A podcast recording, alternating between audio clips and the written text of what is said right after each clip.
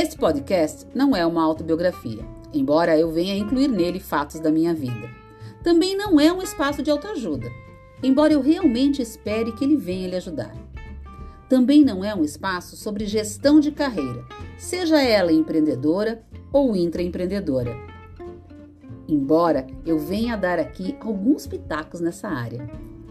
Não é também um manifesto feminista. Bem, pensando bem, até é uma espécie de manifesto feminista, do qual eu convido também para que todos os homens participem.